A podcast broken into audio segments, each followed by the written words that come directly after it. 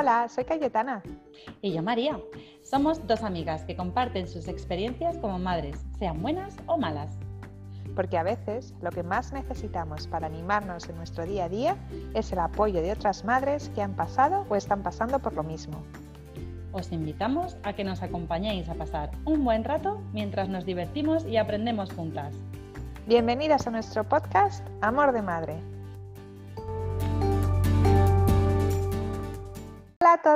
Bienvenidas al podcast Amor de Madre. Hola María. Hola Cayetana, ¿qué tal? ¿Cómo estás?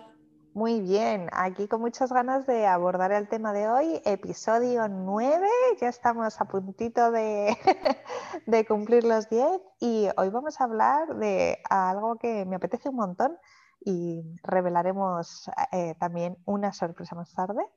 Y el tema es em, hijos, ¿cuántos y cuándo? Porque cuanto más hablamos con amigas y con gente a nuestro alrededor, nos damos cuenta que decidir cuándo tener los hijos y cuántos tener es un, dilema y una diatriba y esta nos pareció un tema interesante de abordar.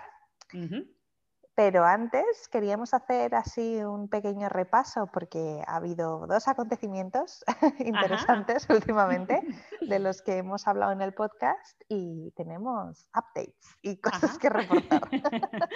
Así es. Ha estado el cumpleaños de, mi hijo mayor, el sexto cumpleaños y, y nada, y ha sido... ¿Qué tal fue? Pues ha ido bastante bien. Fue la primera vez, tengo que decir que no me he estresado para nada.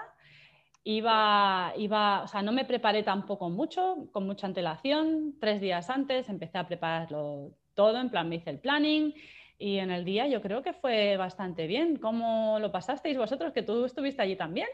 Sí, sí. Yo puedo reportar que estuvo muy bien.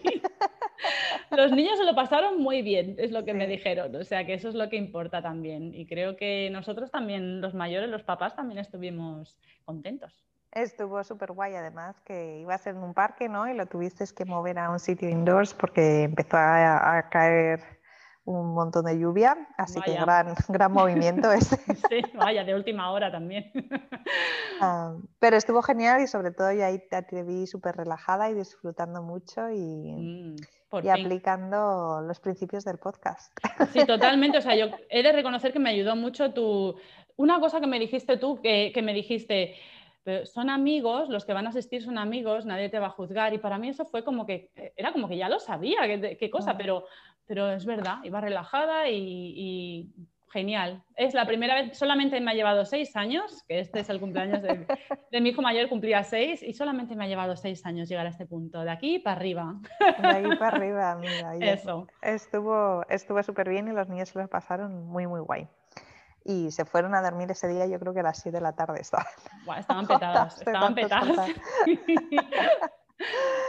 Y, bueno, y también ha sido Halloween, como, como, fue, que hemos de decir que aquí donde nosotros vivimos cayó una súper tormenta y granizo eh, las horas antes de, bueno, de la tarde.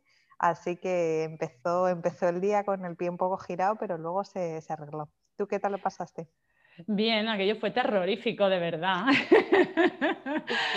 Eso es una cosa que se celebra aquí, es como una nueva tradición, que también lo decíamos en, los programas anteriores, uno de los programas anteriores, que, claro, que en casa esto, en donde venimos, se celebra de una manera diferente. Celebramos la castañada y aquí pues no hay castañas en esta época del año, tampoco hay panellets, que es lo que se come donde yo soy y con lo que me gustan los echo de menos.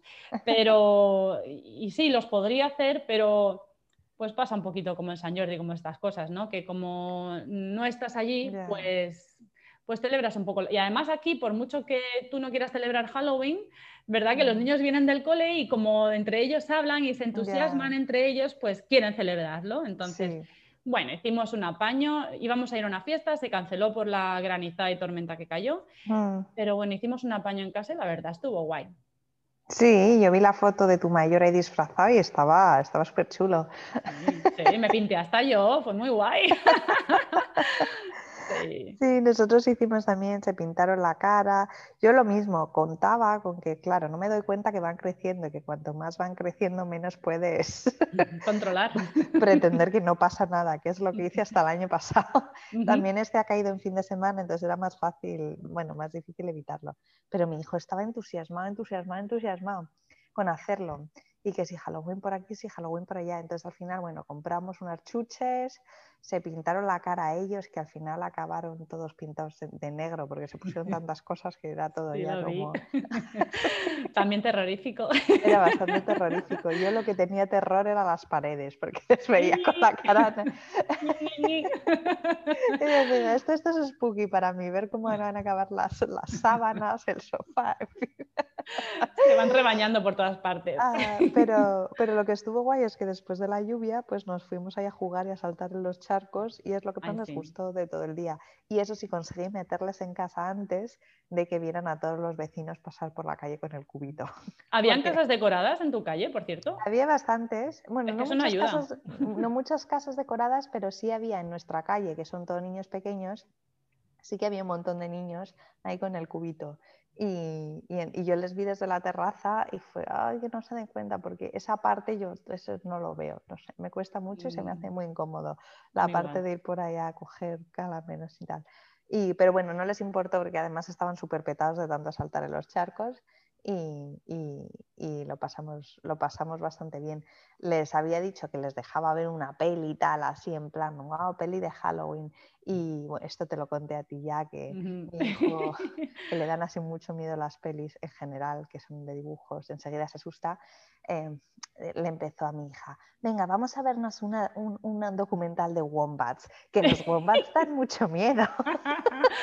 ¡Ay, qué mentiroso! Es súper spooky y mi hija, eh, nada. Un wombat, que es un animal tan, tan entrañable, tan oh, simpático. ¿Cómo puede? No tiene nada de, terrorífico. Está que me digas el diablo de Tasmania, pero. Claro, se lo intentaba vender. Venga, va, los wombats. Y es que le encantan. Entonces se quedó ahí mirando una hora del wombat. El wombat metiéndose en la madre. mira, mira qué miedo. Uh, Halloween. Y mi, y mi hija en plan, no, esto no da miedo. Por favor, pon Hotel Transilvania. que era la que yo quería ver, pero no Sí, nosotros vimos esa. Qué guay. Eh, pues nada, yo vi Spooky Wombats. pero, pero bueno, estuvo bien, fue bastante heterodoxo, pero hey, lo que hay. Bueno, estaban contentos y, es lo que vale. Ah, y otra cosa que hicimos fue una bañera llena de, ¿cómo se llama? Slime Convertimos el agua ah. en slime, que venden ah, así como patetitos que son, no son malos para el medio ambiente, será mi máxima preocupación. y no, son biodegradables y, ah, nada químicos. Y solo se atrevía a meterse el grande. Los otros decían que nanay de la China, que ahí no, se metían. Pero era divertido, la verdad, qué guay. Sí, yo creo que como ellos nunca lo han celebrado, cualquier cosa que hagas está bien, que sea un poco diferente. Y sí. y sí. total, nosotros hicimos como todas las comidas que era, le ponía hacia lo que quisiera que hubiera para comer, le ponía un par de ojos en plan, mira, es un zombie, entonces, wow, comida zombie. es como, mientras sea así de fácil, guay. sí, sí, todo es poner la imaginación. Sí, así Está guay y eh, bueno, pues eso era un poco el, recap, que como habíamos hablado de estos dos temas últimamente, pues eh, por daros así un poquito de update de lo que habíamos hecho.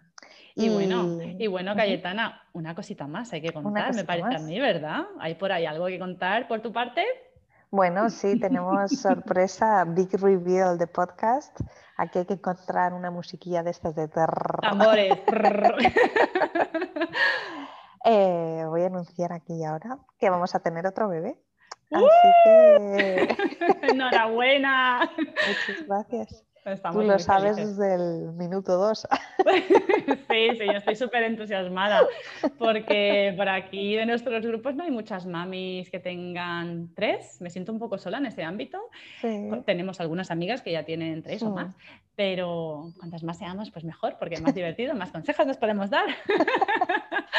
Así que estoy súper entusiasmada y porque es algo que queríais también, así que, que estabais buscando, así que perfecto. Sí, ya hablaremos a lo largo del capítulo de todo el proceso de decisión para este, para este bebé, pero sí, estoy más o menos casi a mitad camino del embarazo y, y con Mm. muchas ganas y mucha ilusión. Y, y eso os contamos a todos. La mayoría de nuestros amigos ya lo saben, así que no creo que a nadie le- que nos conozca le una sorpresa.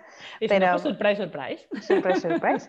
Pero a nuestros oyentes, pues bueno, para, para que lo sepamos y hemos decidido decirlo hoy porque viene muy a cuenta del tema, que como decíamos era cuántos hijos tener y cuándo tenerlos. Así que mm, después de este break vamos ya con, con la primera parte de nuestro tema de hoy.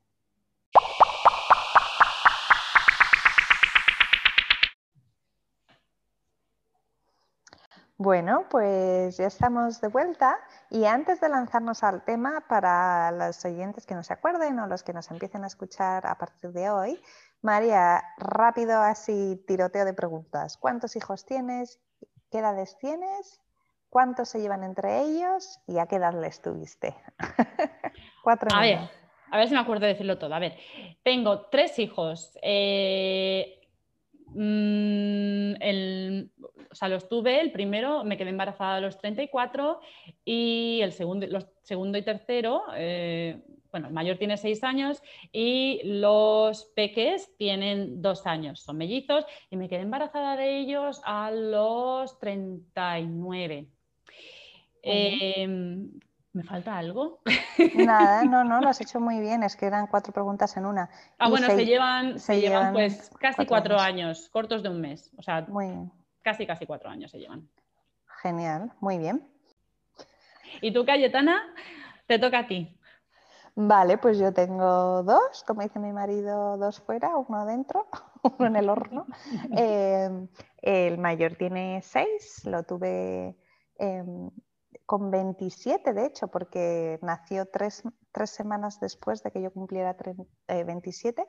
em, y, pero bueno, me quedé, el embarazo, tuve todo el embarazo 26. Em, mi hija tiene cuatro, se llevan dos años entre ellos y este que viene, que viene para abril de 2021, pues eh, tendré 33 cuando nazca. Mm, Y se llevarán pues 6 y 4 años, claro, se llevarán un porrón. así Bueno, que... así Claro, que se llevará seis con el mayor y cuatro, que es la misma diferencia que tienen los míos, cuatro años. Sí, sí, sí. Bueno, Así que bien. ese es el estado de la cuestión. muy bien, muy bien. Buen recap, buen recap. y, em, y María, cuando te decidiste tener hijos, ¿cómo te sentiste al respecto? ¿Te sentiste que eras muy joven, que eras muy mayor, ni lo pensaste? Y, y a lo largo de, de ahora de lo que me cuentes, me gustaría que me contaras como tus pensamientos sobre em, cómo te sentiste a la hora de tener hijos a esa edad en las siguientes áreas. Personal, en la parte de tu cuerpo, tu salud física, tu salud mental, tu situación profesional, financiera, de pareja, familiar y social. O sea, vamos a tocar todos esos ámbitos cuando hables de cómo, cómo eh, enfrentaste a tener hijos. Pedazo de pregunta, Cayetana. Es muy larga, sí, la verdad que, jolín, es que quería, abordarlo todo y no sé si, no sé si ha sido la mejor manera de formularla, pero seguro que tú sales del paso. Sí, sí, sí, seguro que sí. Em, a ver, vamos a empezar por el principio. Eh, no nos decidimos a tener hijos. Yo de siempre, de toda la vida, había dicho, "No, hijos antes de los 30, no, porque siempre he sido muy free spirit, muy flow y necesitaba, y yo quería viajar, ir por el mundo y tener mis experiencias y Ujú. luego, si eso, a partir de los 30 ya pensar en los hijos Ujú, eh, como quería tener mis, mis 20 así vacíos por ese, por ese motivo. Entonces luego llegaron los 30 y pues mentalmente ni yo ni Enrique estábamos listos eh, y de hecho no los buscamos porque fue sorpresa, sorpresa, el primero. Fue, eh, como me parece que ya he explicado en algún otro episodio. Pero cuando llegó, pues bienvenido fue y hay veces que yo pienso que, mira, que el destino te dice, venga ya, te toca, ya va siendo hora porque si no tú no te tiras a la piscina. Em, Y cuando te quedaste embarazada, ¿cómo te notaste? ¿Te notaste como, wow, todavía no estoy preparada, soy muy joven, eh, pensaba esperar más? ¿O bueno, no, guay, esta edad es perfecta, ¿qué, pensamientos te vinieron a la cabeza? Para mí perfecto, estuve feliz de la vida, me encantó, me hice ya una foto, este es mi cuerpo antes de ser madre, esta es la última foto que voy a hacer de cuerpo antes de que me crezca. me acuerdo que me hice la foto así de cuerpo entero, este, así estoy yo antes de mamá. Y ahora no la miro porque no me quiero deprimir. pero, pero sí, no, yo feliz de la vida, feliz, contenta. Y sí, sentía que ya estaba lista, que, ya era el momento. O sea, pasó, para mí pasó en el momento que, tenía que pasar. Y, eh, en cuanto a un poquito respondiendo, el primer embarazo, que fue, pues tenía 34 años, y pues el primer embarazo eh, lo llevé súper bien. Eh, fue, fue genial, o sea, no tuve ningún problema con el embarazo, yo creo que pues por la edad, pues perfecto, ¿no? Eh, a lo mejor eran por más cosas, no sé, pero mm, estaba físicamente bien, en forma, pues bien. Y a nivel de salud mental, ¿cómo te veías? ¿Te veías fuerte? ¿Te veías preparada? ¿Te veías contenta? ¿Te entraron dudas? Mentalmente me reforzó estar embarazada. si, mentalmente tenía, no tuve ninguna duda, pero es que fue como inmediato que, me quedé embarazada y, enseguida me sentí superwoman total. O sea, mm. yo podía con todo. Y aunque fuera sola, porque claro, como te decía, y era sorpresa un poco, eh, me daba igual lo que pasara, que yo iba a tirar adelante. O sea, me mm. sentí, salió de mí esa madre loba que invencible, que me daba igual como fuera, que yo iba a poder con todo. Y, hasta el, sí, hasta el parto y todo, sí, súper, me reforzó como, como, persona y mentalmente a mí, personalmente, me reforzó. Qué guay. Al tenerlo, eso con el primero, incluso al tenerlo. ¿Y con los eh, segundos? Segundos terceros. Y con los segundos terceros. bueno, el segundo, como digo yo, el segundo fue buscado, el tercero fue otra sorpresa. o sea, tenemos dos hijos por sorpresa y uno buscado. ah, qué buena. Entonces, em, bien, también los, esos sí, fueron, fueron buscados. En realidad, eh, nuestros planes, el mío y el Ricky, eran un poco diferentes. Los dos cuando una vez ya tuvimos el primero, sabíamos que queríamos más, que no podíamos tener un hijo solo. Yo porque soy hija única y, pues sé que, pues, bueno, sé cómo se crece y en mi caso pues, pues necesitaba la presencia, echaba de menos tener un hermano o una hermana, entonces siempre me dije, no, yo por lo menos voy a tener tres, porque también tenía amigos creciendo que, que eran tres hermanos o hermanas y, y me parecía súper divertido, me parecía muy bonito. Y ya que no van a tener primos, porque yo no tengo hermanos ni hermanas, y el Ricky, su hermano, tiene un hermano, está casado y no van a tener hijos, pues digo, bueno, que menos que tengan por lo menos dos hermanos, ¿no? Que tengan... Esa era, ese era mi pensamiento. Y el Ricky, pues con dos estaba contento. ¿Y con los mellis cómo fue? ¿Cómo te sentiste a nivel eh, físicamente y de salud mental. Y también te quería preguntar si decidiste esperar em, cuatro años a posta o si fue más por casualidad. Fue, no, aposta total. Eh, hubo a muchas amigas mías que incluso tú, aunque a ti te conocí después cuando ya tenías dos, que era tu peque, mm, tenía unos meses. Eh, pero bueno, que muchas de ellas, yo diría que la mitad por lo menos, eh, empezaron a tener sus segundos eh, a los dos años.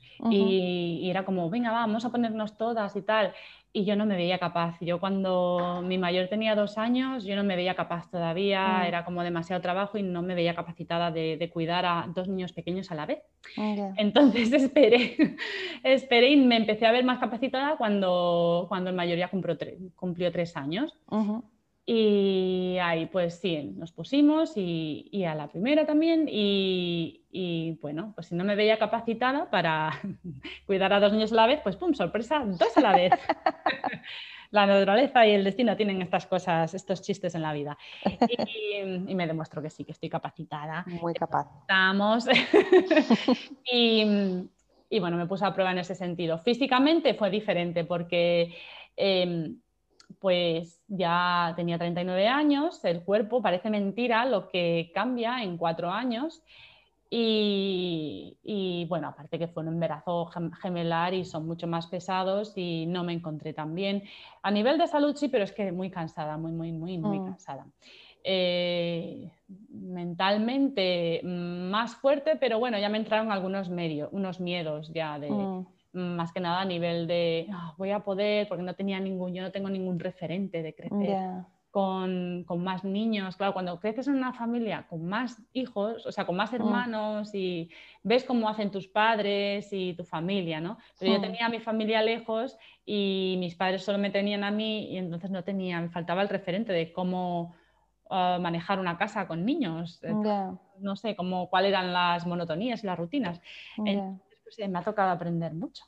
Claro. Bueno, y muy bien que lo haces. ¿eh? Bueno, que se puede.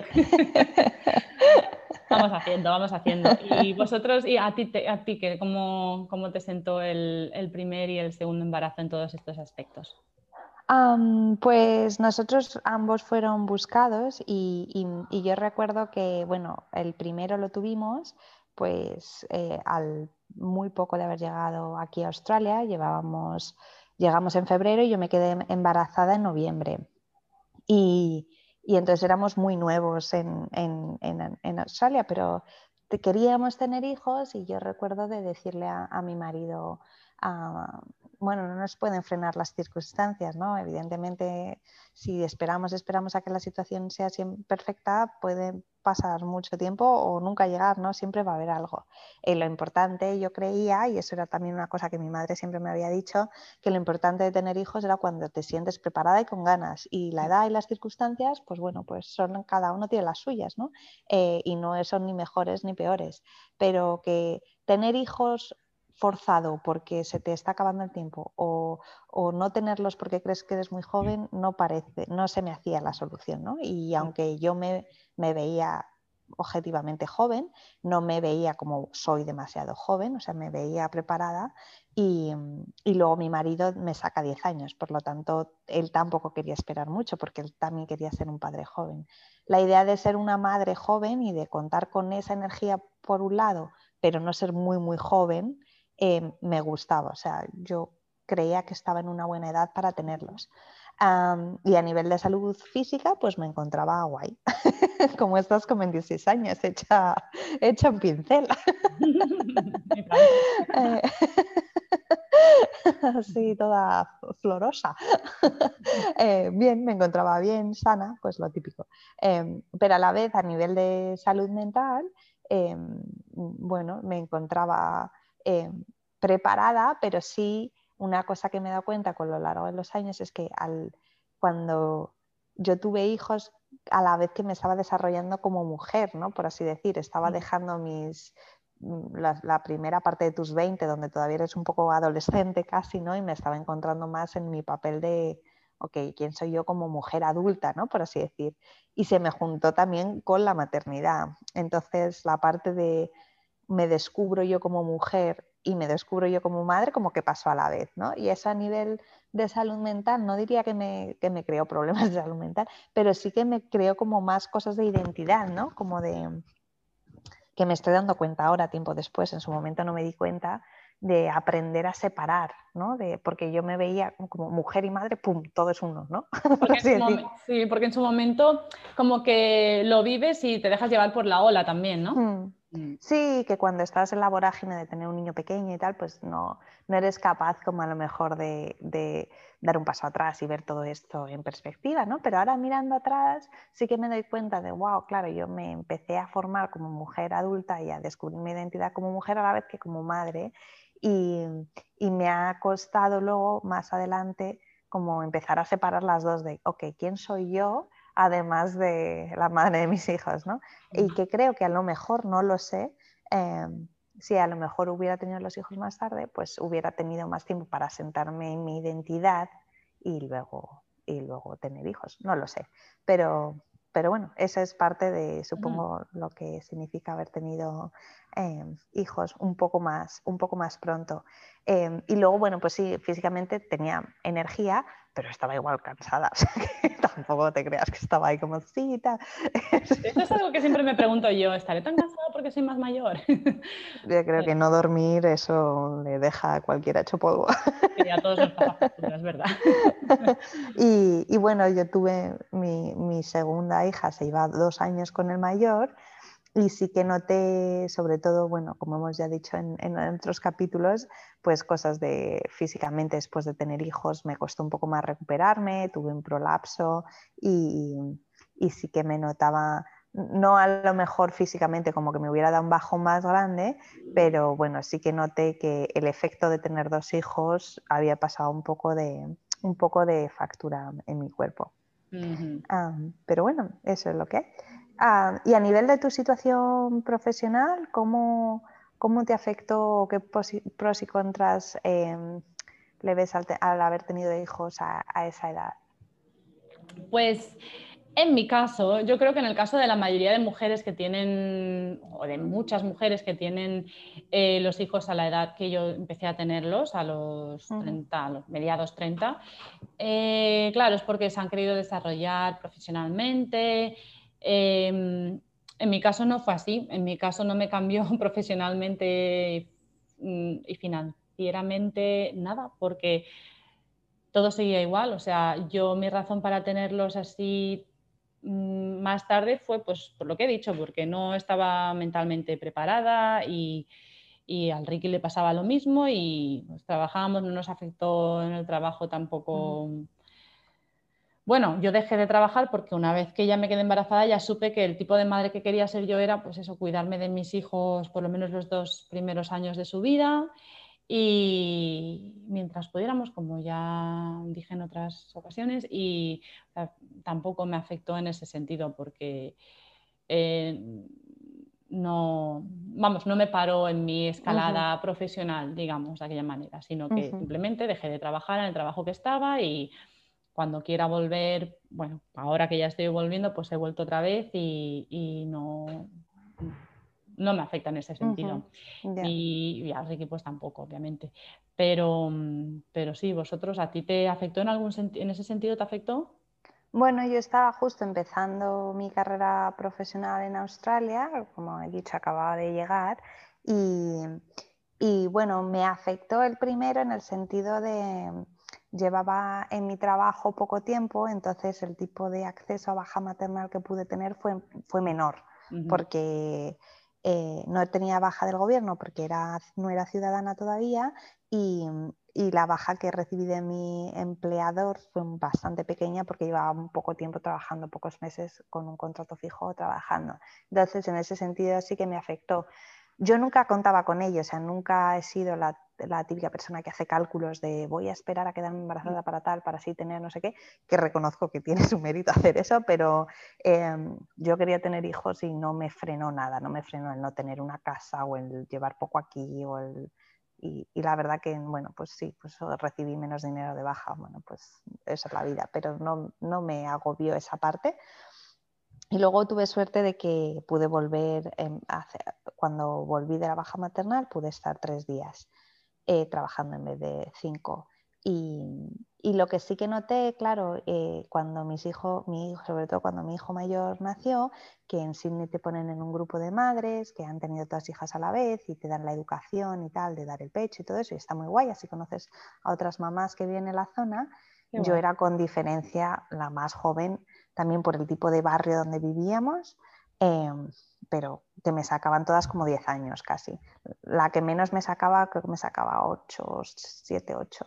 Y entonces yo ahí sí que notaba, ¿sabes? Todas era como, pues tengo una baja maternal de un año y, y, me estoy comprando mi segunda casa, ¿sabes? Yo ahí sí que notaba como la diferencia de, oh, wow, ¿sabes? De lo que significa tener hijos pues más tarde, mucho más asentados en sus carreras. De cuando vuelva, pues vuelvo a mi posición de manager de no sé qué que me están guardando, tal, como todo mucho más, eh, muchas hicieron cambios en sus vidas también, pero sí que notaba esa estabilidad a nivel financiero y a nivel profesional, eh, que yo, mi marido sí tenía esa estabilidad profesional, pero yo no la tenía todavía. Y, y bueno, tampoco lo cuestioné mucho en su momento, son las típicas cosas que cuando miro hacia atrás me doy cuenta que lo vi, lo sentí, había cosas que no me cuadraban o que yo me sentía un poco fuera de lugar, eh, pero, pero no, era capaz de poner nombre realmente a muchas de esas situaciones de ¿por qué me siento como rara? O, cosas de las que hablaban que no, no eran mis referencias, ¿sabes? De wow, un año de baja maternal pagada, what? me alegra saber que no me pasa a mí solamente eso, que muchas veces yo me doy cuenta de las cosas al cabo de los años y en ese mm. momento vivo como en la, bueno, pues ya, pues guay, pues mm. qué está pasando. Y al cabo de unos años me doy cuenta y ya tocamos y digo, ah, me alegra saber que no soy la única. hay veces que me entra complejo un poco, pero me alegra saber. De lenta, mentalmente lenta. Sí. No estás sola. Menos mal, qué, qué, alegría. Yo creo que en el momento también, como estás lidiando con tu situación inmediata, ¿no? pues estás más al día a día y tal. Eh, pero luego sí, echando la vista atrás, sí que me he dado cuenta que eh, también de ese grupo, de nuevo, por la zona en la que vivíamos, yo y otra chica las, éramos las únicas que no éramos australianas. Em, en el sentido de no teníamos a nuestra familia alrededor, ¿sabes? Había muchas diferencias. Y ellas era como, ah, pues ahora me voy con mi madre a tomar un café, o este fin de semana le dejamos el bebé a mi madre y nos vamos a no sé dónde. O sea, su realidad era muy, muy diferente. Y de hecho, menos con esta chica que era alemana y con la que todavía me sigo hablando, aunque se han vuelto a Alemania, em, con muchas de ellas no llegué a congeniar, ¿sabes? Porque eh, eran como otra, otra realidad, por así decir, ¿sabes? No teníamos tantas cosas en común aparte de un bebé que acaba de, nacer, ¿no? pero, pero bueno, no sé, esa parte sí que fue interesante y me empecé a dar cuenta de esas diferencias cuando nació mi segunda, que yo ya, pues eso, tenía una baja maternal súper guay, eh, me pagaban muy bien y, pues igual que a cualquier otra persona que trabaje que vive en Australia. Además, eh, trabajo en un sector donde las bajas maternales son muy generosas, o sea, em, ya tenía amigas que empezaban a tener hijos, entonces mi, segundo era su primero, pero bueno, ya estaba más como nivelado a cierto nivel eh, y ya no, me, ya no me sentí tan outlier, pero la primera vez por todas estas condiciones de ser nueva en un país, ser la más joven, tener mm. una situación de trabajo más inestable, sí me sentía como que todo era diferente, por así decir, ¿no? Y, por ejemplo, con mi, con mi, hijo, pues a los cuatro meses volví a trabajar eh, y tenía una situación súper buena porque trabajaba como de 9 a 2 y venía a las 12 la nani, daba el niño de mamar, la nani se quedaba en el trabajo, a las 2 yo salía, o sea que era como muy, muy accesible.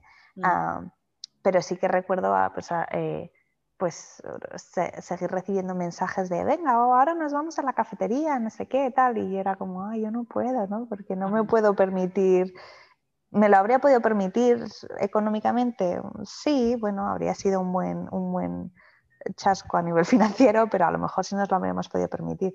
Pero sí que me notaba como en otra dimensión de, ah, pues yo ya no puedo hacer eso porque he tenido que volver a trabajar y esas cosas, pues bueno, sí que me marcaron un poco, sobre todo con, mi, primer, con mi primer nene.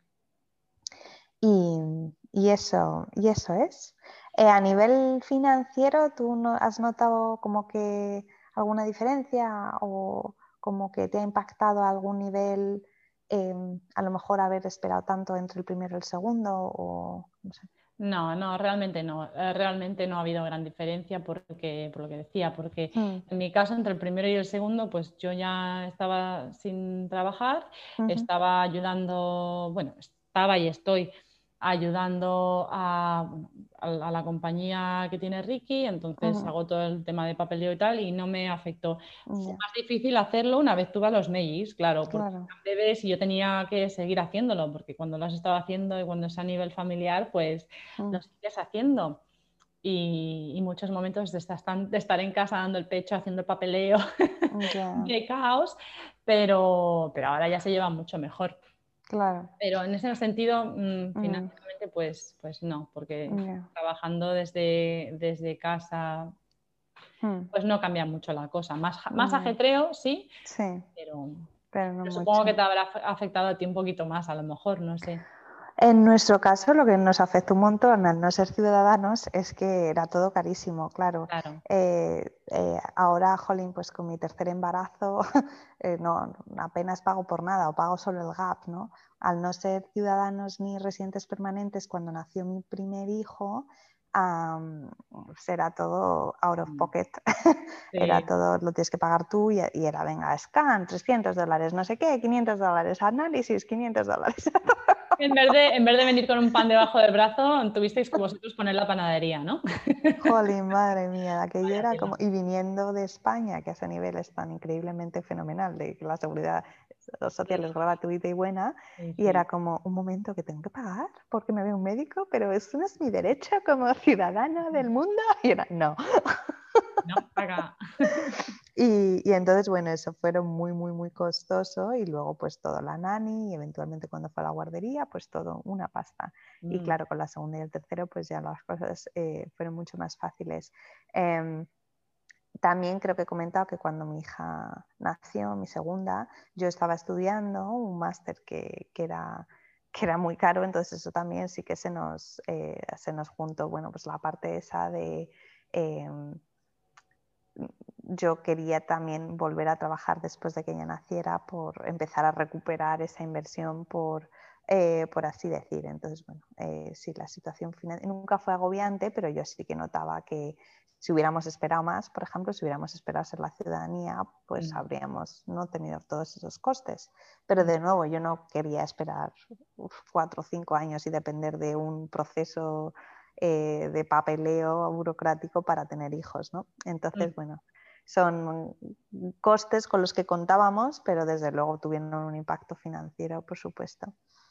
Y a nivel de pareja, ¿cómo, cómo afectó, cómo cambió tener hijos? Porque en vuestro caso llevabais muchísimo tiempo juntos antes de tener hijos. ¿Y cómo fue los cambios como pareja con el primero y con los mellizos? Bueno, fue un cambio radical. El primero fue un cambio radical. Eh, vivíamos muy en plan free spirit, novio, novia de mil años juntos, eh, viviendo un poco a nuestro rollo y, en este plan de llevamos juntos y era como, sí, somos una pareja desde hace tiempo, pero al tener el hijo eh, yo creo que esto es un terremoto para cualquier pareja mm. que lleven juntos poco o mucho tiempo. Claro, si llevan juntos poco tiempo, pues no han tenido a lo mejor mucho tiempo a vivir juntos y a conocerse ampliamente en ese sentido. Pero nosotros llevábamos muchísimo, muchísimo tiempo y nos conocíamos en ese sentido, pero luego tienes hijos y descubres la mentalidad del otro, a lo mejor no es igual igual que la tuya. En nuestro mm. caso, por suerte, sí, teníamos eh, la, misma filosofía de educación de nuestro hijo, de nuestros hijos, y, eso fue muy bueno. Pero claro, las rutinas y la vida familiar cambió muchísimo, la vida en casa. Mm. Así que fue un periodo de adaptación. Eh, y luego con los segundos, tercero, eh, ya, sí, ya teníamos todo, como ya llevamos cuatro años siendo mm. papá y mamá, pues fue como todo rodado, fue mm. todo más fácil y, fue como un gran, em, una gran añadidura a nuestra familia, como una gran... Eh, fue como un completar la familia. Así nos mm. sentimos ya, ahora sí estamos completos y estos somos nosotros, esta es nuestra familia, ya estamos formados, eh, ya está, estamos todos los que estábamos, teníamos que estar. genial. Qué guay, qué guay. En ese sentido fue muy guay. vosotros, que, que, no te he preguntado antes, o sea, vosotros teníais ya la misma idea de tener la misma cantidad de hijos, tanto tú como tu marido. Eh, bueno, mi marido siempre tiene la frase esa de que él quería dos o siete. ¡Wow! Vamos, no hay medio, no hay un medio. No, y era, pero ¿cómo vas a llegar a siete? Ah, tú sabrás, pero dos o siete. Pero yo no, así, como que él decía yo, un par para que jueguen entre ellos y tal, o ya familia de esta de lo peto, a, lo peto a niños. y, y, siempre tenía esa cosa de coña, que, que resultó que no, no, era bastante verdad. Ajá. y, y, él, sí, él y yo siempre quisimos tener hijos. Yo desde que le conocí vi claramente que le encantaban los niños. Además, cuando él y yo nos conocimos, él iba ya a saco, ¿sabes? De, em, pues bueno, está, bueno, ¿cuántos hijos quieres? y, yo también, porque yo era más joven y un poco más así, no sé, más reservada a lo mejor. Eh, pero recuerdo...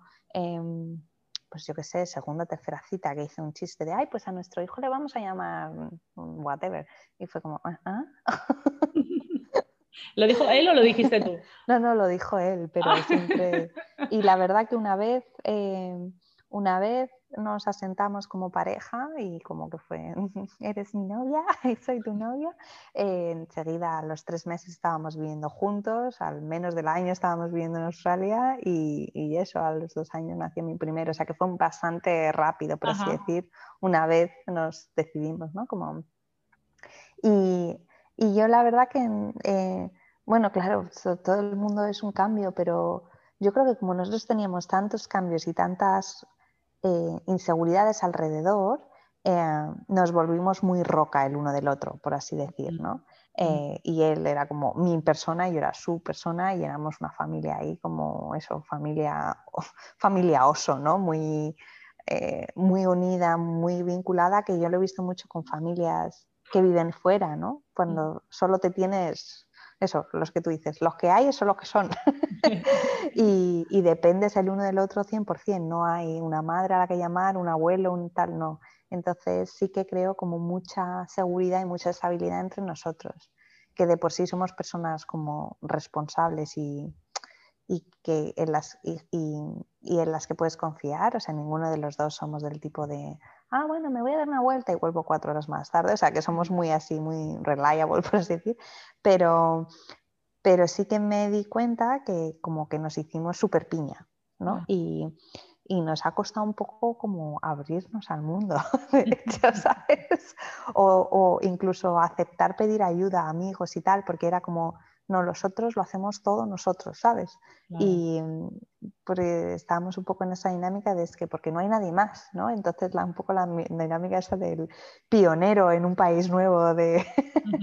y creo que eso nos ha dado lazos familiares y a nivel de relación muy fuertes, em, pero por otro lado es como a veces tenemos que aprender a relajarnos un poco, ¿no?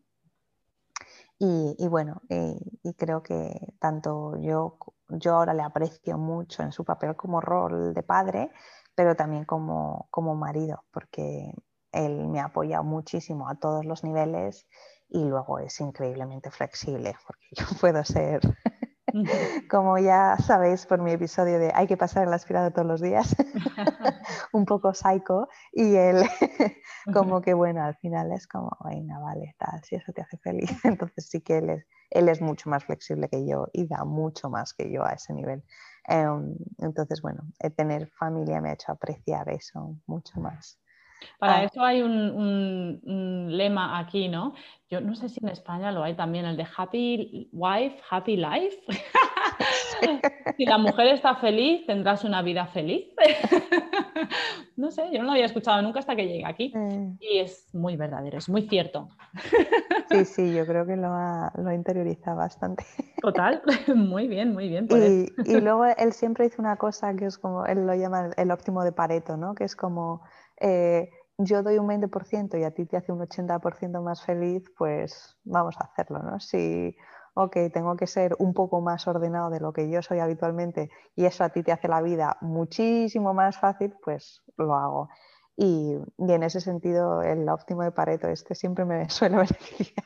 Óptimo de Pareto. Y es mm. una cosa matemática, que aquí somos un poco frikis a veces. Wow. Eh, pero bueno, él siempre dice eso, o sea, si, si, con yo hacer un poquito más tu nivel de felicidad aumenta muchísimo, pues no me importa hacerlo. La cosa es cuando me pides que haga un, una cosa que le supone mucho, ¿no? Entonces ha habido un gran proceso de, para mí, aprender, ok, qué es lo que a ti te supone un poquito y qué es lo que te supone mucho para yo moderarme en mi nivel de exigencia.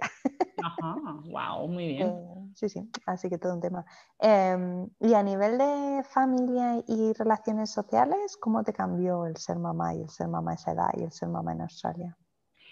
Mucho, mucho y no pensaba que me iba a cambiar tanto, pero mucho en el sentido que, que, yo llevaba aquí en Australia ya muchísimos años, desde, mm, bueno, llevaba, ya perdí la cuenta otra vez, eh, pues pon que llevaba 12, 13 años y pues tenía un círculo de amistades que por aquel entonces es un poco lo que decías tú antes, de mm. que estaba pasando y no me daba cuenta, de que era el círculo de amistades que tenía mi pareja de, toda la vida. Entonces, cuando se fueron a, Londres, vivían juntos, volvimos, pues, pues seguíamos como siendo amigos y tal, y era su círculo de amigos. No tuve yo mucho mi círculo de amistades, siempre me costó mucho hacer amigos a mí, aquí, aquí, no en, no en España, pero aquí, siempre, no sé, quizás sea por la ciudad donde vivimos. Eh, porque luego estuve viviendo en Sydney y allí hice un buen círculo de amigos. Yo creo que fue un poco el, el, el, tema de aquí, donde estábamos nosotros, porque estaba un poco ligada a este círculo de amistades suyo. Y una vez tuvimos nuestro primer hijo, ese círculo de amigos desapareció chimpún de nuestras vidas. No sabemos muy bien bien por qué, quizá porque ellos ya tenían hijos más mayores o, no sé, cosas que pasan en la vida. Eh, quizás también porque nosotros empezamos a, ver un poquito más lo que estaba pasando y, a interesarnos también por, otras cosas. Y, y entonces hicimos un nuevo círculo de amistades, eh, que es el que tenemos hoy en día, que nos encanta, eh, que también es verdad que todos tenemos hijos de las mismas edades. Eh, y yo nunca había conocido a nadie español, bueno, a una amiga, una buena amiga mía que, que estaba aquí, pero que ya tenía hijos ya, que ahora son ya universitarios tenía tres hijos también, lo que hace la vida que ahora tengo yo los tres hijos pequeños y cuando yo no tenía hijos ella tenía tres hijos pequeños. Em, y solamente tenía esa amiga española y desde que tuve a mi mayor eh, pues no sé, porque íbamos andando por la calle, íbamos hablando en español, o le iba hablando yo en español y lo típico, ¿no? De, ah, eres española, ¿de dónde? Ah, pues mira, ah, tú también tienes un hijo. Ah, pues Así nos conocemos para siempre. Sí, sí, totalmente. Ya, amigas para siempre, ya está. y, cambió mucho en ese sentido mi círculo de amistades y yo creo que para mucho mejor. Fíjate que ya no vamos con los amigos de él, él dice, yo he perdido a todos mis amigos y de repente ahora soy yo el que voy con tus amigos. Pero bueno, también se lleva muy bien con los maridos de, mis amigas, o sea que es, yo creo que ha sido para mucho, más, mucho mejor. qué guay. Y a vosotros os cambió en ese sentido porque claro, ya sois, erais nuevos aquí. Y sí, y teníamos muchos amigos como del círculo del trabajo, de suyo y mío, bueno, muchos, bastantes. Eh, pero sí, en cuanto tienes hijos, pues tu círculo cambia, creo que eso, vivas en el extranjero o, o ¿no?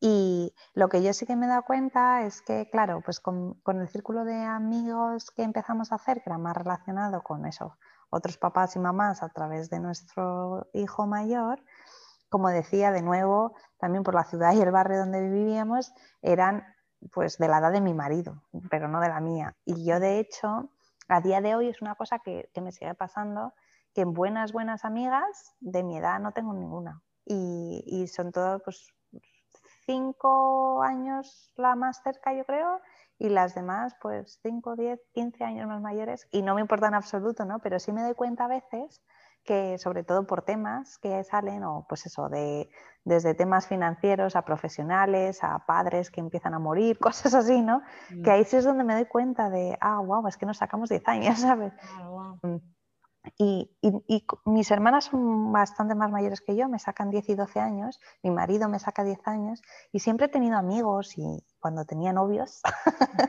eh, pues que siempre han sido más mayores. La gente con la que yo he conectado siempre ha sido más mayor que yo. O sea que eso no, y me gusta y aprendo un montón y es el tipo de, no sé, por mi personalidad o lo que sea. Pero, pero bueno, pues eso ha sido la primera pregunta, María. Y para cerrar esta parte de cuándo tener los hijos, te quería preguntar una pregunta que es un poco trampa, que es que si pudieras cambiar algo del pasado, ¿lo harías? ¿Los tendrías antes? ¿Lo tendrías después? O si alguien te pidiera consejo de cuándo tendrías los hijos, ¿qué dirías? Pues que hagan que, lo, que, lo que ellos sientan, porque al fin y al cabo todos somos diferentes y, si bien es cierto que a veces pienso, ay, si yo hubiera sido más joven tendría más energía, pero luego me digo, pero es que a lo mejor no, a lo mejor estaría cansada igual porque tener mellis ha sido muy taxante en mi cuerpo y, he estado muy cansada y me noto yo que he envejecido mucho por la falta de sueño, por... O sea, y esto hubiera pasado aunque tuviera 20 años. Mm, o sea, que la gente que se anima a tener hijos cuando ellos sientan que están preparados, ni antes ni después. A veces te viene por sorpresa y como a nosotros nos pasó y, bueno, y coincidió que, sí, que, estuvimos preparados y bien, pero fue de sorpresa. A veces es verdad que necesitas un poco la patada natural en el culo. pero, que fue nuestro caso. Pero pero no hay que apresurarse. Eso sí, como a modo de disclaimer, voy a decir que cuanto más mayor eres, sí es verdad que se complica más, que esto mucha gente lo sabe, pero también es verdad que esto yo no lo sabía y eso me pasó a mí.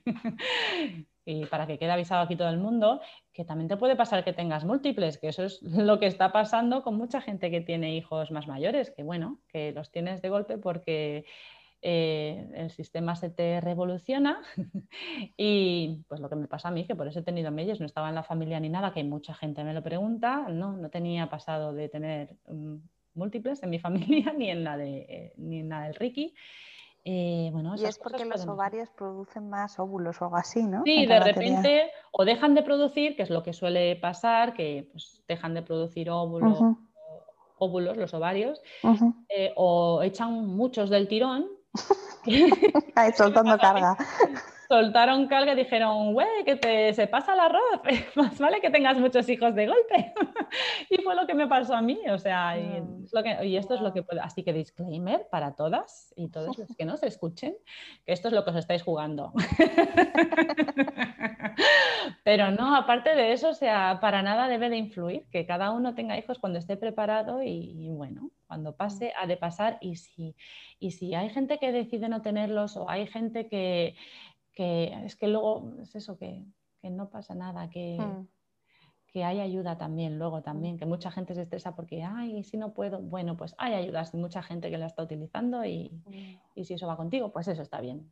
Tú, tú te Ah, y otra cosa digo, que si los hubiera tenido antes, hubiera tenido más, porque me encanta, me encanta la fase esta de bebé y, y de verlos crecer y, y de tener una casa llena de niños, me parece súper divertida. Pero bueno, ya nosotros nos hemos plantado. ¿Tú hubieras cambiado algo? ¿Tú los hubieras tenido por el contrario más tarde o incluso más antes? no, la verdad que con, el tiempo el, que nos ha costado más decidirnos, y hablaremos ahora de eso, ha sido con el tercero, ¿no? Pero con los dos, eh, eh, no, sabiendo que tenía sus consecuencias a nivel financiero y a nivel de estar asentados en Australia y mi carrera profesional y eso, pero no, la verdad que como la mayoría de personas, ¿no? una vez tienes a tus hijos, ¿qué vas a decir? Sí, lo cambiaría. Se me ha pasado la garantía. pero, pero no. Y, una frase que me encanta que escuché en un podcast em, que, decía la señora que la contaba, decía, eh, cuando tienes este tipo de decisiones vitales, ¿no? ¿Tengo que hacer esto o lo otro? ¿Me espero o no me espero? ¿Tengo uno, tengo dos, tengo tres, tengo cuatro? Eh, ella decía, toma una decisión y haz que esa decisión sea la mejor decisión que podrías haber tomado. Y, y, al final es lo que yo intento hacer como en mi vida, ¿no? Se ha convertido en mi nuevo moto, que es como, has hecho algo, has hecho lo que en su momento creías que era lo mejor, pues ahora sácale partido todo lo que puedas y haz que esa decisión que tomaste fuera la mejor que pudieras haber tomado. Y, y creo que, que, bueno, pues yo ahora estoy súper contenta de, pues de tener 33 años y estar, tener una familia grande y de, y de que me queden años por delante para disfrutarlo y para seguir trabajando y para, y para todo eso. O sea que, y, y, al revés, pues si los hubiera tenido más tarde, habría hecho un montón de otras cosas antes. O sea que ambas cosas pues están bien. Y al ser mi marido más mayor, yo lo veo en él, que él hay veces que le da apuro ser más mayor y ser un padre que es más mayor. Eh, pero por otro lado, ha hecho un montón de cosas antes de tener hijos, pero un montón, un montón, y eso nadie se lo quita tampoco, ¿no? Entonces, bueno, pues esa cosa está ahí. Y yo creo que es importante cuando vas a tener hijos, y a mí me ha pasado con el tercero, que te pones a intentar predecir todo y, y cuando te, o hacerte mil listas de pros y cons y al final es que es súper difícil porque nadie puede predecir lo que va a pasar. Mm. entonces, si te apetece y te lo puedes permitir, pues yo creo que la edad y las circunstancias dan un poco, es más secundario. No dan igual, pero es más secundario. Así que ahí, ahí vamos a dejar esta primera parte que, sobre cuándo tener los hijos y después del break vamos a hablar de cuántos tener.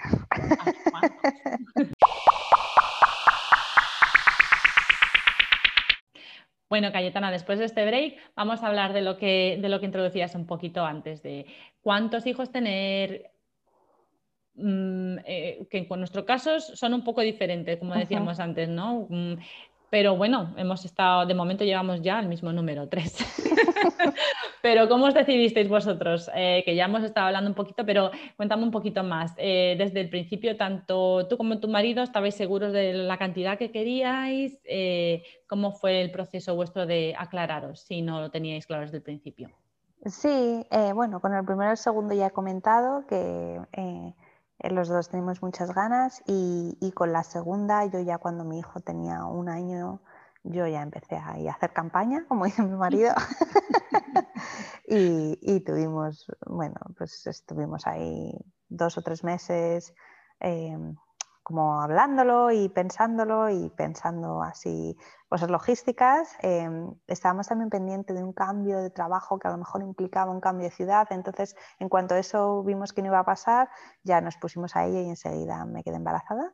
Y, bien, la verdad que las dos, siendo situaciones laboralmente y, de, a nivel de seguridad más complejas, nos costó mucho menos. Y yo creo que era porque teníamos muy claro que queríamos tener más de uno. Entonces, una vez ya tienes el uno y que querían ser, queríamos que fueran juntos, ¿no? Entonces, bueno, fue bastante fácil, aunque hubiera así como eh, obstáculos a nivel logístico.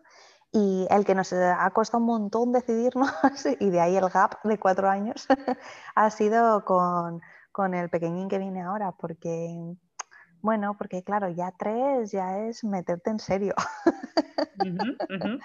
ya es commitment. Y, y, y, bueno, estaba la parte pues de financiera, aunque bueno, nosotros no somos muy precavidos a nivel financiero y, y, no sé, como que estaba la parte esa que nos agobiaba, de nos va a limitar a lo mejor financieramente. Y luego está la parte que cuando tus hijos cada vez se van haciendo más mayores y se va haciendo más fácil, se te hace cada vez más difícil la idea de, wow, volver a empezar, ¿no? Que era sobre Pañales, sí, sí. Lo que a mi marido le daba mucha pereza. A mí menos porque me encantan los bebés. Yo es que tendría todos los bebés.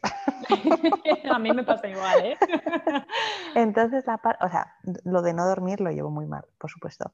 Pero todo lo demás, dar el pecho me gusta, cuidar a un bebé me gusta, eh, tener a tu bebé me gusta, no sé, que hay gente que al revés le gusta más cuando son un poco más mayores. Em, a mí, no sé, los niños en general me gustan, entonces hacerlo todo al principio es justo lo que me gusta, ¿no? Como empezar, tener un bebé, todo lo que implica. Y mi marido es más como, wow, otra vez pañales, ya nos hemos quitado los pañales. Y, bueno, entonces decidimos mm, no tener más. Cuando mi hija cumplió dos años, decidimos no tener más. Cuando mi hija cumplió tres años, decidimos, venga, no, no, este tema no está cerrado. Y lo intentamos durante unos meses, o, ni siquiera unos meses, yo creo que uno o dos. Y, yo vi que mi marido no estaba muy convencido, entonces lo dejamos de intentar. Y ahí lo dejamos de intentar y a mí me costó mucho, pero yo pensé que si él no lo veía claro, no teníamos que hacerlo. Y, y entonces para autoconvencerme de que ya lo íbamos a dejar, que mi hija tenía tres años y que ya no lo íbamos a seguir intentando, eh, di toda la ropa, di todo, todo, todo, todo lo de los bebés, lo di porque dije, bueno, ya no hay bebé, no quiero ver cosas de bebé, no quiero hablar de bebés, di todos los libros, di todo, todo, todo.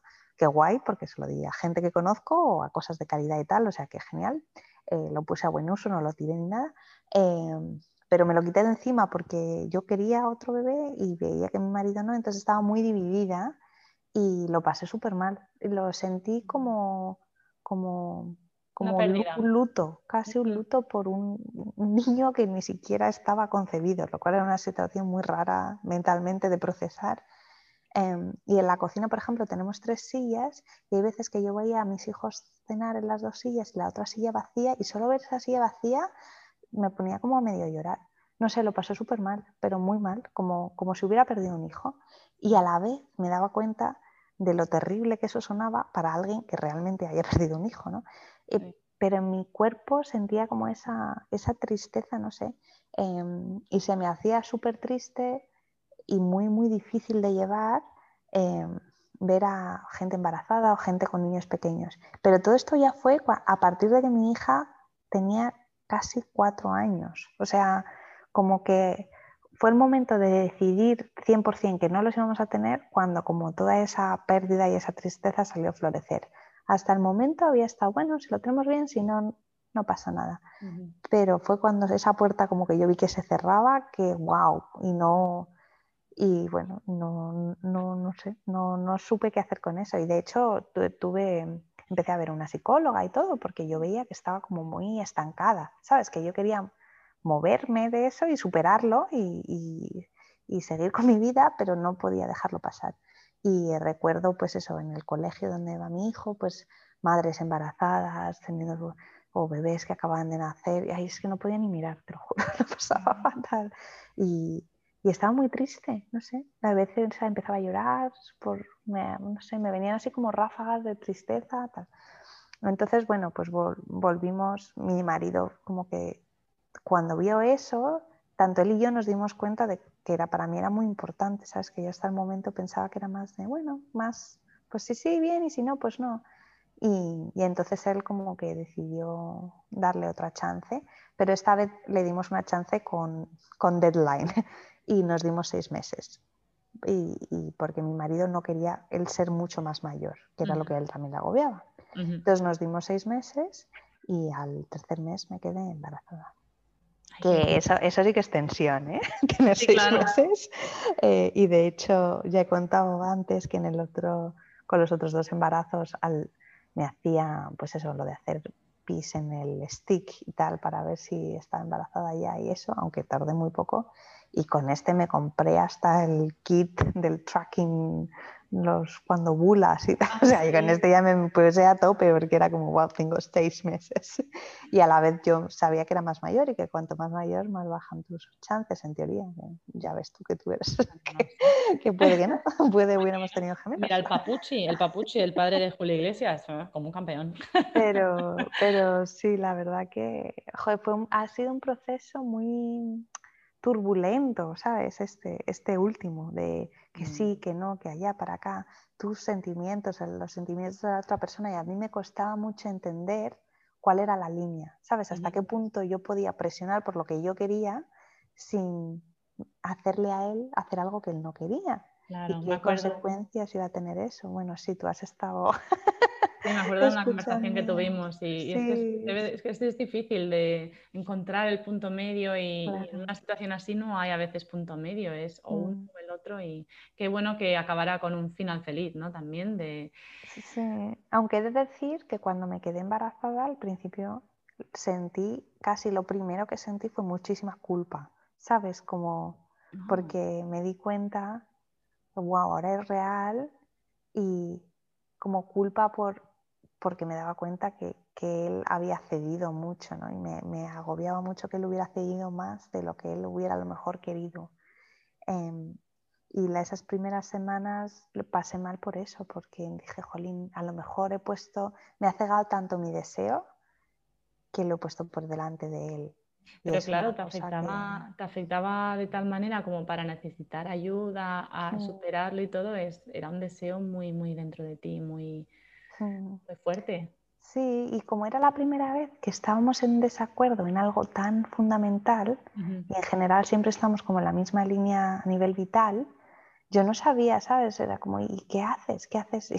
Y, yo me acuerdo de googlear, en plan, esto es muy millennial, ¿sabes? De qué hacer cuando quieres tener un hijo y tu pareja no. porque es que no sabía qué hacer. ¿pero qué haces? ¿Cuál es la solución? Eh, porque sí, no sé, como que todo me parecía un, juego de suma cero, por así decir. Entonces, pues, ese proceso, la verdad que creo que a mí me ha hecho, de hecho, recuerdo cuando mi marido me dijo, ok, vale, veo que es tan importante para ti, que lo intentamos seis meses, que me puse a llorar no tanto de la felicidad que me hizo que él volviera a querer intentarlo por mí, sino por la generosidad que me parecía que demostraba de su lado, ¿sabes? Mm, eh, y me acuerdo, íbamos andando tal, y él me lo dijo, y que me quedé así como, wow, sí que me quieres, ¿sabes? Como para ceder en algo tan importante. Mira, me estoy poniendo aquí medio llorosa. Ay, qué bonito, Pero sí, fue un momento tan, ¿sabes? Cuando él me lo dijo, o sea, como que me, me quedé de, wow, esto es la cosa, como la señal de amor más puro que nunca me ha mandado y me ha mandado muchas, pero fue tan, no sé, como para mí tan importante que él fuera capaz de poner mi deseo por delante del suyo, que sí, no sé, me, me, emocionó mucho y mira, también me emocionó. Es que es muy bonito, es muy bonito. Así que nada, eso es toda la historia de, Del tercero. El tercero, el tercero. El que está en el horno. Que he de decir una cosa, cuando digo tercero, me he dado cuenta con conversaciones con amigas y todo que es que tener tres en España es como un numerazo, que hasta se considera familia numerosa, cosa que aquí esto no existe. Es en el cuarto aquí se considera. Ah, sí, ah, no lo sabía. Nos falta uno, tío. Nos falta uno. Por eso es que es lo que mi marido dice, o dos o siete, porque tres estás ahí en el limbo. En el limbo, no tienes... Pero, pero es verdad que esto en España se considera como, wow, mm. eh, ¿cuántos hijos? ¿Vas a hacer un equipo de fútbol? ¿No? Cosa que aquí en Australia es súper común y cuando mm. vas al cole hay muchísimas familias que tienen tres hijos y más. Mm. que, que hay súper, súper, súper pocas familias con un hijo solamente. Hmm. Eh, entonces me ha parecido eso. es interesante decir este dato porque esto es una cosa de estas crash cultural, ¿no? Hmm. Em, que aquí es súper normal y, en España. Pero bueno, yo aunque estuviera en España, yo hubiera tenido tres igualmente, ¿eh? me encanta la idea. ya introduciendo un poco lo mío, que, que sí, yo siempre quise tres, el Ricky con dos hubiera estado contento, pero le vino uno de regalo. y, felices de la vida, porque encima son, para él está encantado de la vida de que encima sean los tres niños, está como todo va a su favor. Así que yo estoy feliz también. Y mucha ¿Tú habrías querido una niña o te daba igual? No, sí. Bueno, a ver, mientras estén todos sanos, que sea lo que sea, ¿no? Toca decir, disclaimer. Pero sí, de hecho, de hecho cuando estaba embarazada de los mellis iba a muchísimos... Eh, eh, ¿cómo se llaman? Eh, ecografías, a muchísimas mm. Y porque te lo controlan muchísimo y cada vez que iba decía, pero seguro que los dos son niños, los seguro, o sea, no, han habido cambios en ese aspecto, no, no, no. Porque además es que soñaba que uno de ellos era niña y al hermano del Ricky también le dio por soñar que uno de ellos era niña. Decíamos, pero seguro, seguro que es que estamos soñando que uno de ellos es niña. Y... Los ecógrafos, ajá, ajá. Ah, sí, no, esto es muy definitivamente dos niños, no hay duda ninguna. Ok, vale. y no, encantada de que sean niños los tres, pero sí me hubiera gustado una niña y muchas veces hay gente que nos dice, ¿no vais a intentar un cuarto por lo de la niña? y no, no vamos a intentar un cuarto por lo de la niña porque nadie te asegura que vaya a ser una ah. niña. así, que, así que no va a haber un cuarto por nuestra parte, a no ser que sea la mega sorpresa del siglo y, y haya sorpresas, pero no, no creemos. ¿Y cuál dirías que son los pros y los contras de tener el número de hijos que tienes, de tener tres?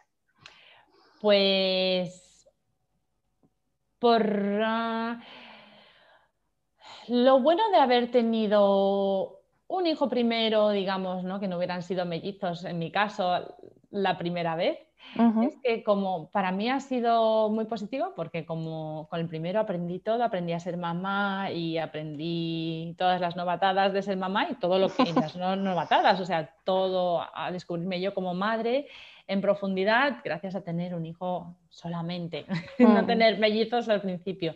me he dado cuenta que al tener mellizos con lo segundo vas más a, tren descarriado, ¿no? a, a pues pues tomas decisiones rápidamente porque también estás cansada y porque muchas veces por necesidad y, hmm. y eres un poquito más así lo que la marea te lleve, ¿no? Tienes menos oportunidad quizás de ser una madre, eh, la madre que hubieras sido, ¿no? Si hubieras tenido más tiempo, hubieras sido más descansada o hubieras sido más consciente.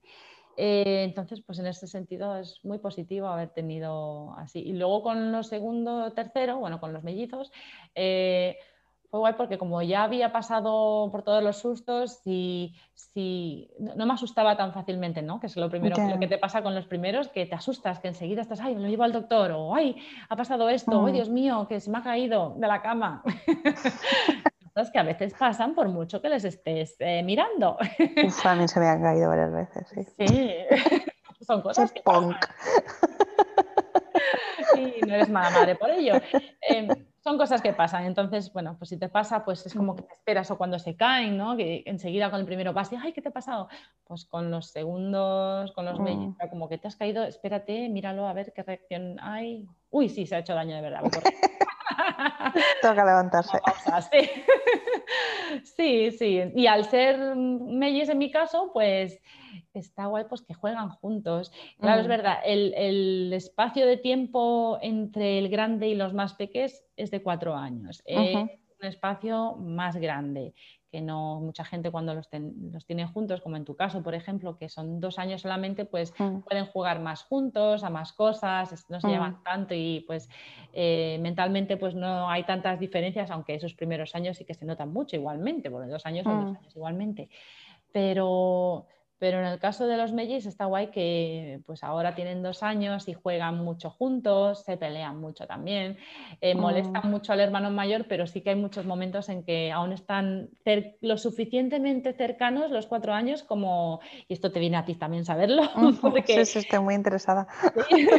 porque sí, aunque hay una gran distancia, cuatro años, mm. pero sí que son capaces de jugar juntos todavía que, sí, que bueno, que hay muchos momentos en que se molestan y tal, pero, pero juegan juntos y se entretienen mm. y, el mayor sí es verdad que ha sido como la mejor niñera del mundo, el mejor canguro del mundo, porque los quiere, se emociona mucho al, saber que va a tener hermanitos y, mm. y, yo pensaba, ay, no, se va a aburrir sobre todo el primer año que los bebés no hacen nada, pero para nada, o sea, los cuidaba, los quería, les daba besitos y ha sido tan tierno, tan bonito, em, que, no, que, está, ha, estado muy, ha sido muy positivo, ha sido muy, muy, muy positivo el añadir.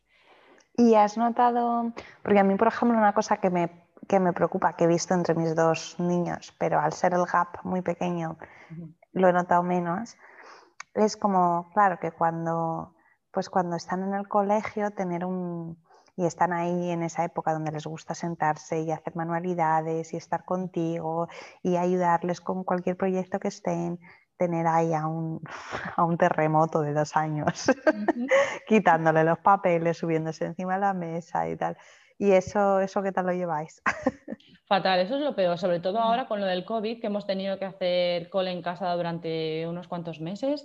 Eso ha sido muerte, o sea, eso ha sido, porque claro, tienes los, los rotuladores, los colores, te pintan todo porque sacan y es como que están atraídos a, mm. coger los plastidecos, los, lápices de colores, los rotuladores y te pintan todo y diles que tienen que pintar en el papel, que pintan el primer pingajillo en el papel y el resto va todo a la mesa y a las sillas. en ese sentido estamos muy relajados en cuanto, bueno, si pintan en la silla pues no pasa nada porque no las tenemos modernas ni nuevas, por esa misma razón. Entonces pinten y ya cuando crezcan compramos más. Em, compramos unas más nuevas y más bonitas. Eh, pero, pero sí, en ese sentido ha sido horrible y, sigue siendo horrible porque él viene del cole y bueno, de momento por suerte no tienen deberes ni nada por el estilo. Y cuando los tienen, pues como yo soy muy, somos muy antideberes en casa, eh, nos, da la sensación de que cuando llegas a casa juega. Mm. De seis años, juega, que no te manden deberes. Dedicamos como muy poquito. Si tienen mm. algún proyecto así a la semana, que, cada semana tienen un proyecto, pues le dedicamos súper poco, porque mm. no nos gusta. Y, y no, en ese sentido, pues pues jugamos, pasamos un rato jugando con él, e intentamos dedicarlo tanto yo como, como, el padre, pues, pues un ratito así personal cada uno cada día y estar juntos ese rato y, y lo intentamos y parece que la cosa va bien. sí, qué tal? Sí, estas cosas hombre, siempre van bien, ¿no? Porque al final, pues bueno, los hermanos, eh, sea la edad que sea, se molestan y se quieren y todo a la vez. eh, pero bien, ¿no? A mí, claro, como, como no tengo la experiencia todavía de tener niños con, con ese gap, pues sí me pregunto cómo va a ser, ¿no? Entonces, con la gente que tengo amigos que tienen tres hijos, me dicen, bueno, está muy guay porque cuando dos se odian, el tercero siempre rompe la alianza, ¿no? Entonces están ahí como, te odio, no sé eh, entonces, bueno, pues no, no, no solo están el uno con el otro, sino que tienen, hay un tercero, entonces se pueden crear diferentes dinámicas. Y, Y eso está bien para romper un poco la tensión que hay a veces de este amor tan brutal. Ayer se estaban dando unos morreos aquí que, oh, te quiero, oh, te quiero, oh, no, yo te quiero, tal. A la media hora, te odio. esa tensión fraternal como que la rompe un poco, eh, quiero creer. Pero por otro lado sí que veo que al ser, claro, llevarse cuatro y seis años que se van a llevar, pues sí me estoy imaginando con el mayor que además que nos ha salido así como muy muy concienzudo y muy estudioso y que le gusta sentarse y pintar y que nadie le moleste y tal, pues sí que pienso, ay, pobrecito la que te viene. que cuando tenga ocho, tenga un terremoto de dos años aquí, que le, que le coja el proyecto de ciencia y se, lo pise. Toca cerrar puertas. sí, sí, sí. Entonces, bueno, estoy, esa es la parte que, que, a veces pienso, pero por otro lado, como decía antes, si te pones a predecir todas estas cosas, es que, como, ¿qué sabes? se puede pasar mil cosas y, y, al final, bueno, pues es lo que es y intentas hacer lo mejor posible con lo que tienes. Pero, pero bueno, eh, yo en cuanto a la idea de, de tener hijos, pues sí, que siete eh, o dos o siete, como me decía mi marido, yo creo que yo me animaría a tener más porque me gusta pero ya, me gusta el tema. Pero, pero mi marido ya me dijo, bueno, de hecho una de las condiciones, había dos, una que tenía que pasar seis meses y la otra que este era el último. Es que engancha esto, engancha mucho, no sé, a lo mejor no a todas, pero, pero sí, yo también, ¿eh? yo si fuera más joven, si fuera más, más joven, sí, yo hubiera tenido más también si me hubieran dejado. Pero bueno, es lo que Y esto lo digo antes de tener el tercero, que igual tengo el tercero y dijo, no, no, de hecho... ya estoy, ya estoy, no más. Pero ah. sí, no sé, aparte que estar embarazada me gusta mucho, sí, me, lo disfruto mucho en los dos casos, ahora también lo estoy disfrutando mucho y sabiendo que es el último, pues estoy aquí como más... aunque tengo menos, claro, aunque tengo menos tiempo, porque bueno, estoy más con los otros dos nenes y tal, pero sí que pues estoy ahí como, no sé, tocándome mucho la tripa. y así como disfrutando más de, pues de esos, de esos últimos meses de, embarazo. Es que se vive diferente. Cuando ya sabes que va a ser el último, que a mí también me pasó, este va a ser la última vez que estoy embarazada, o cuando, incluso cuando ya nacen y los tienes en tus brazos y dices, esta es la última vez que voy a tener un bebé tan pequeñito mío. Ya. Y te entra como una añoranza, sí, pero sí, se vive diferente, sí. Y, y, bueno, y pues especial de otra manera, ¿no? El primero es mm. especial por sus razones, el segundo por sus otras razones, aunque bueno, la pobrecilla va a estar ahí en el medio. Espero que no tenga el complejo este de middle child. siempre me pregunto cuál de los míos será el de ese complejo. Se llaman 15 verdad. Yo creo que se ha librado. Yo creo que sí, que no hay middle child en mi caso. Bueno, pues yo creo que con esto lo vamos a dejar y vamos a acabar el capítulo aquí. Y espero que os haya gustado y que os haya parecido interesante. Como siempre, nos encantará saber eh, qué os ha parecido y vuestras ideas, mandarnos mensajes y, y vuestras sugerencias. Y María, ¿el próximo capítulo de qué es? Pues el próximo episodio va a ser sobre la comida, uno de mis temas favoritos del mundo mundial. Me encanta. Soy una foodie total. Lo confieso aquí. Y, bueno, vamos a hablar un poquito de, cómo nos apañamos en casa con las comidas, que a veces puede ser también un poco estresante. cuando nuestra rutina de día a día y encima cuando tienes hijos, porque cuando no los tienes, pues cocinas un poco lo que te apetece y cualquier cosilla, ¿no? Mm si no te apetece cocinar, pero con hijos la cosa mm. cambia total y, vamos a hablar un poco de eso, de cómo nos lo apañamos cada semana. Ahora que tenemos hijos y los tenemos que enviar al cole con la comida, eh, no se dan bocatas. ¿Cómo lo hacemos? ¿Cómo nos apañamos para que no sea tan monótono y cuáles son nuestros tips y cosas que hemos ido aprendiendo por el camino? Todo eso la semana que viene. Pues muchas gracias y em, hasta pronto. Nos vemos la semana que viene y a ti, María, yo creo que te veré antes. Pero hasta entonces, que paséis muy, muy buena semana. Adiós, hasta la semana que viene.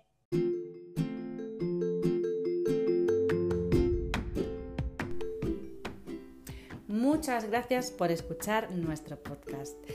Si os queréis poner en contacto con nosotras para enviarnos vuestras sugerencias o para compartir con nosotras vuestras experiencias o vuestra opinión sobre alguno de los temas tratados, os animamos a escribirnos a nuestro correo electrónico amordemadrepodcast.gmail.com Para estar a la última de las noticias relacionadas con nuestro podcast, también podéis seguirnos en cualquiera de nuestras redes sociales. En Instagram y Facebook también es Amor de Madre Podcast. En Instagram todo junto y en Facebook separado, Amor de Madre Podcast. O también en nuestro blog, donde encontraréis toda la información sobre este episodio, amordemadrepodcast.wordpress.com. Y si os gusta nuestro podcast, por favor compartirlo y suscribiros y así no os perderéis ningún episodio. Además, si os lo permite la plataforma desde la que nos escucháis, nos ayudará a que le deis al like y que nos dejéis una evaluación. Muchas gracias por acompañarnos.